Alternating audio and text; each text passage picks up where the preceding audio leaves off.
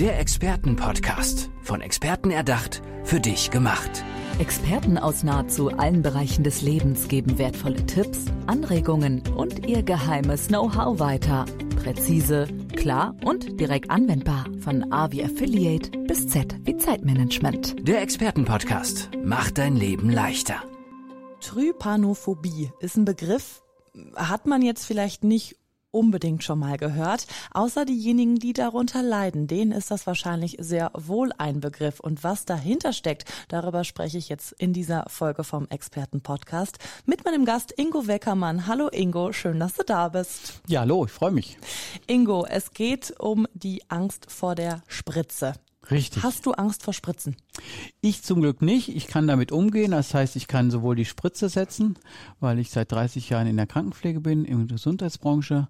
Und äh, ich bin jetzt vielleicht nicht der beste Freund, aber ich habe das im Griff. Aber mhm. es gibt halt viele meiner Klienten, Leute, die zu mir kommen, die haben das nicht so im Griff. Ne? Also die könnten sich was Besseres vorstellen und das geht ja noch. Wir hatten jetzt aktuell das Thema Impfen. Ne? Mhm. Da kommt der eine mehr oder weniger. Warum, wieso, das wollen wir jetzt gar nicht beleuchten. Aber das macht man dann. Oder wir kennen alle Tetanus-Impfungen, Hepatitis-Impfungen. Ich fahre in Urlaub und brauche ja, eine klar. Impfung, dann mache ich das auch. Da geht vielleicht, ich sage jetzt mal, da muss man dann. Dann ne? muss man dann. Mhm. Ich will jetzt nicht sagen, da geht die Welt nicht von unter. Für den einen ist das, hm, muss halt sein, gibt Schöneres. Genauso wie der Zahnarztbesuch. Ne?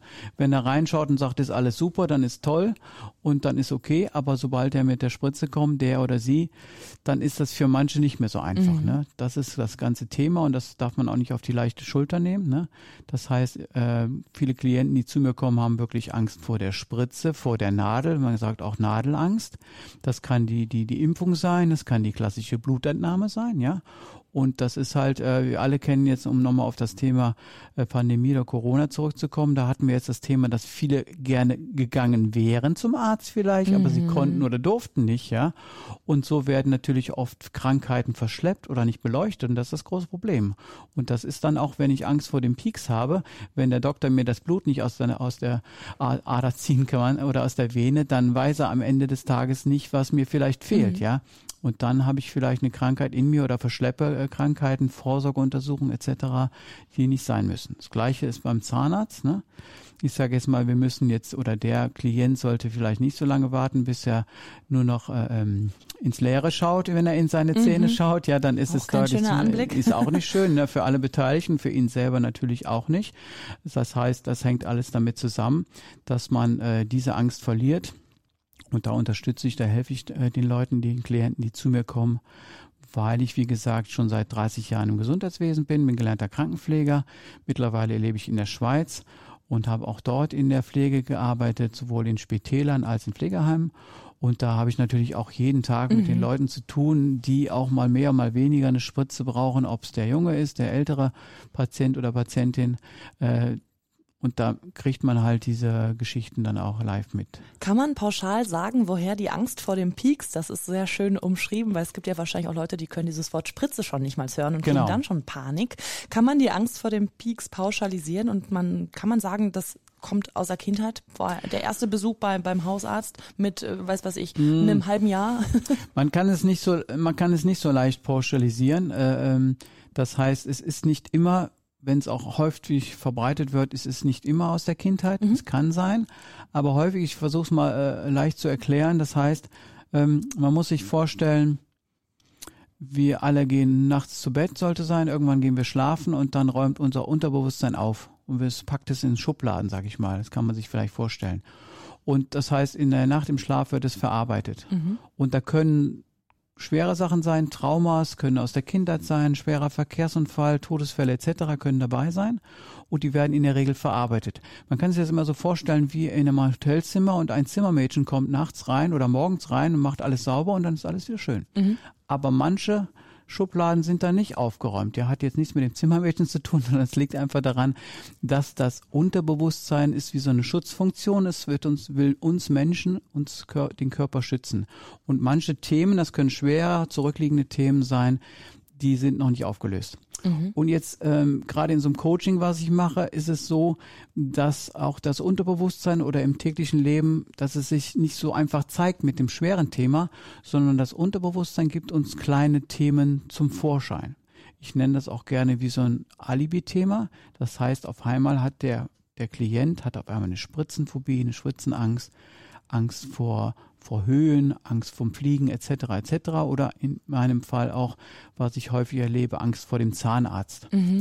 Und das ist dann einfach ein, ein vorgerücktes Symptom oder Krankheitsbild, was da reinkommt was aber nichts mit dem eigentlichen Krankheit, mit der eigentlichen Krankheit mhm, zu tun hat. Mhm. Ja, es gibt uns quasi so ein Signal, hier, da ist Handlungsbedarf.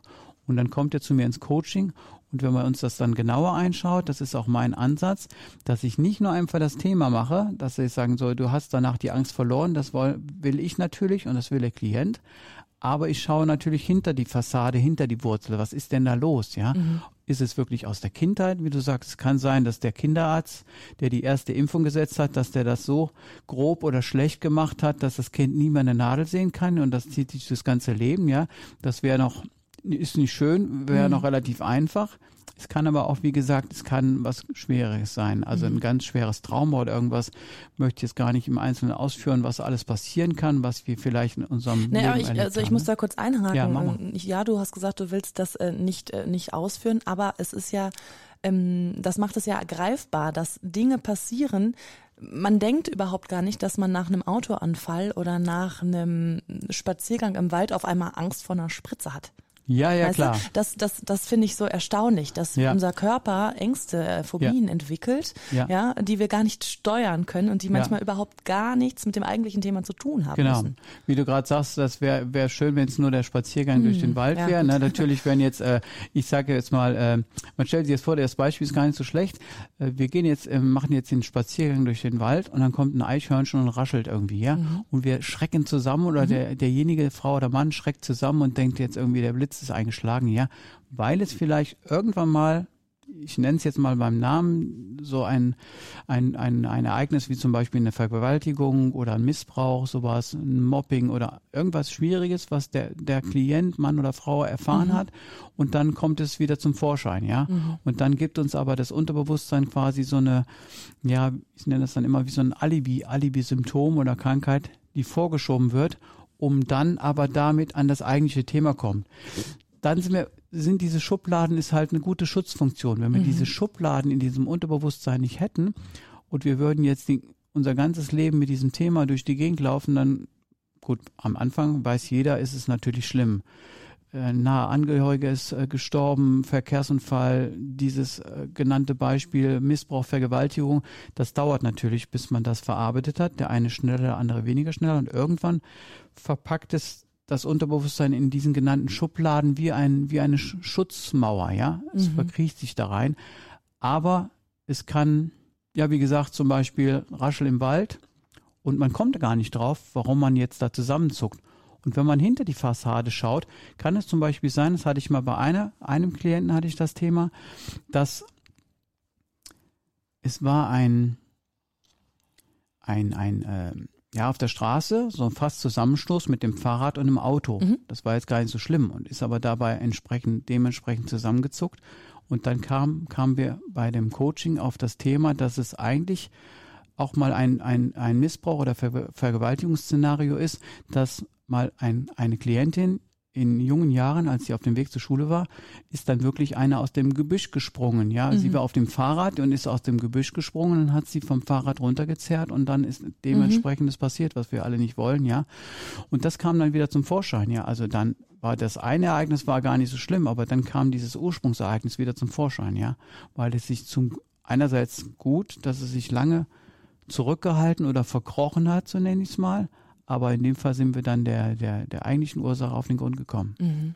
Genau. Das ist sehr, sehr spannend und interessant, aber es ist auch mal wieder schön, wenn der, der Klient, die Klientin dann entsprechend glücklich ist und danach wir ja, das natürlich. Thema, die Blockade, was da eigentlich schon seit Jahren manchmal vor sich rumschlummert, aufgelöst haben, ja. Und dann ist jetzt in dem Fall nicht nur die Spritzenangst, die Angst vom Zahnarzt weg, sondern im besten Fall hat sich das Leben um 180 Grad mhm. gedreht und deswegen mache ich auch ein äh, längerwöchiges äh, ähm, Coaching-Programm. Ich wollte gerade sagen, ja, das ist ja nicht nach ja, einer Sitzung genau. Äh, erledigt. Nicht ne? einfach mal so, mhm. das wäre schön, aber dann, es gibt sicherlich Leute, die das können und auch machen. Möchte jetzt keine einzelnen Kollegen äh, verurteilen, aber dann habe ich vielleicht das, das eigentliche Thema eventuell weg, vielleicht ganz, vielleicht auch nur kurzzeitig, aber wir haben nicht hinter die Fassade mhm. geschaut.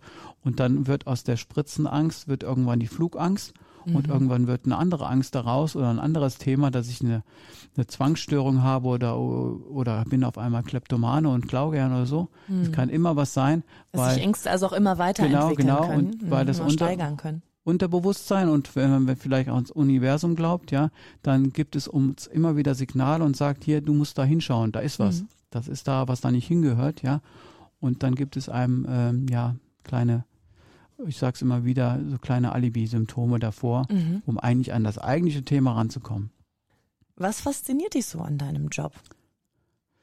Was fasziniert mich an meinem Job? Also es ist natürlich immer sehr toll und faszinierend, wenn man dann in diese strahlenden, glücklichen Augen mhm. der, der Menschen, der Klienten schauen, wenn sich das Thema endlich aufgelöst hat, ja. Wenn sie äh, ich hatte mal einen Fall, das ist so das äh, Beste, was einem vor, was man sich vorstellen mhm. kann, dass es hat wirklich zehn Minuten gedauert, was eigentlich nicht so schnell geht, ja. Also mit der EMDR-Technik, die ich mache, das hat äh, was mit die der. musst du uns gleich nochmal erklären. Muss ich gleich nochmal im Einzelnen gehen. Ähm, was meistens nicht so schnell geht, aber manchmal geht es, liegt auch immer dran, wie ist der Klient drauf, wie ist er gerade, in welcher Tagesverfassung ist er. Das ist also nach zehn Minuten aufgelöst war das Thema, dass sie quasi gesagt hat, wo ist die Nadel, komm her, mach, jetzt, jetzt, dann ist gut, ne? Also die dann keine Angst mehr hatte, ja. Also man könnte das quasi im Impfzentrum schon machen oder beim Zahnarzt, okay, ne? wow. Dass man dann gleich ein Zimmer Und hast du dann auch eine Spritze bei dir in der Praxis? Ja, genau. Und führst genau. den Klienten dann quasi da Also da, da bin ich jetzt noch, äh, ich sage jetzt mal ziemlich am Anfang, weil ich das in Kooperation mit Ärzten zusammen mhm. dann mache, ja. Im Moment bin ich noch ein reiner Online-Coach, mache das wirklich online am PC über Zoom, aber jetzt auch in meiner Entwicklung werde ich dann jetzt auch nach und nach dann eine Praxis äh, äh, einrichten, wo mhm. ich sage, das ist natürlich immer schöner dann auch live und in Farbe. Jetzt kann ich nicht davon erwarten, dass jeder zu mir in die Schweiz kommt, ja. Und, und das ist der Vorteil, äh, dass es am Computer auch geht, im, im Zoom oder online. Und das ist deswegen nicht schlechter. Ne? Aber dieses Beispiel, was du gerade genannt hast, dass ich dann die Spritze raushole, das kann man machen. Das ist jetzt auch gar nicht äh, spaßig gemeint, sondern das macht man bei vielen Sachen. Mhm. Ne, das kann man auch bei anderen Phobien, dass man dann das eigentliche Thema, wo es darum geht, hervorholt, ja. Entweder live und in Farbe oder auch in Bildern, ja. Und, und ähm, und dann, dann, dann dieses Ergebnis nochmal bestätigt bekommt, ja, dass der, der Patient, der Klient dann nicht wegläuft, wenn man die Spritze rausholt, ja. Oder beim Zahnarzt ist auch so die, die Vorstellung, wenn man dann äh, Angst vor dem Bohrer hat, das Geräusch, mhm. manchmal ist es der Geruch schon. Ne? Viele Zahnarztpraxen haben sich da auch schon angegliedert und haben sich darauf eingestellt, dass es da nicht mehr so steril und die haben so ein mhm ich kann das gar nicht beschreiben, ja, so einen eigenen Geruch beim Zahnarzt, ne? Mhm, das stimmt. Dass ja. es dann irgendwie auch anders geworden ist, dass es für manche schon fast Wellness ist, wenn sie zum Zahnarzt mhm. gehen. Das ist natürlich so die beste Vorstellung, weil sich dann auch alles toll ist, läuft schöne Musik, vielleicht ein Vogelgezwitscher im Hintergrund. Wir haben ja in dieser Folge jetzt schon geklärt, dass die Gründe für, ähm, ja, für Ängste eigentlich viel, viel tiefer liegen. Aber mhm. warum haben so viele Menschen denn Angst vorm Zahnarzt? Also warum ist so oft Zahnarzt oder Spritze der Grund, der dann rauskommt oder die Angst, die dann rauskommt oder vorgeschoben wird, wie du es eben einmal gesagt hast? Ja, also es gibt ja, es gibt ja auch ein Krankheitsbild, wie man das umschreiben kann, wo man immer nicht so gerne mit Fachchinesisch um sich wirft, ist, dass es eine sogenannte Blut- und Verletzungsphobie ist, ja. Das heißt, es geht einfach um das Thema Verletzung. Ja, also die, alles, was wir in den Körper, was uns da, äh, ja, wehtut, die Spritze, der Bohrer, also alles, was, was einen körperlichen Eingriff erzeugt in dem Fall, das möchten wir nicht haben oder also die wenigsten machen das ja freiwillig. Der eine kann da ganz gut mit umgehen und für andere ist es äh, total traumatisch, ja.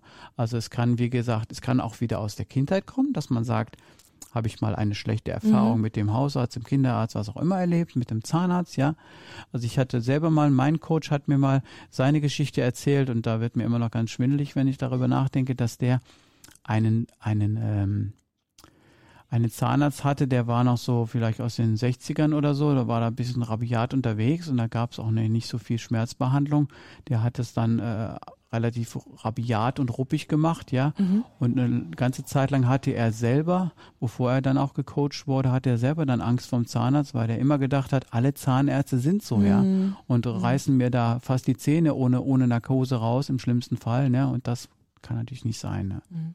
Aber das sind zum Glück nur kleine Ausreißer, sage ich mal, wenn man das so sagen kann. Im wahrsten Sinne des Wortes. Ja, ja, Erklär genau. uns ganz kurz und einfach die EMDR-Technik. Wir haben zwei Gehirnhälften im Kopf und die sind miteinander verknüpft.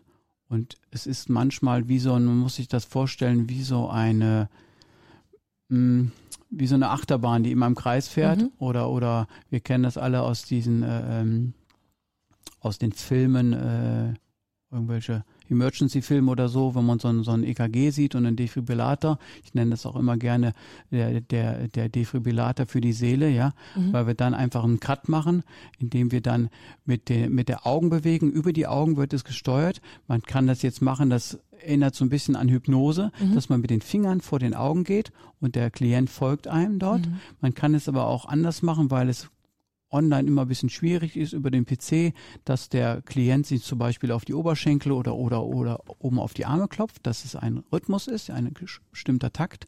Und, und das kann relativ schnell gehen, es kann aber auch länger dauern, es kann manchmal auch zehn Minuten dauern, je nachdem.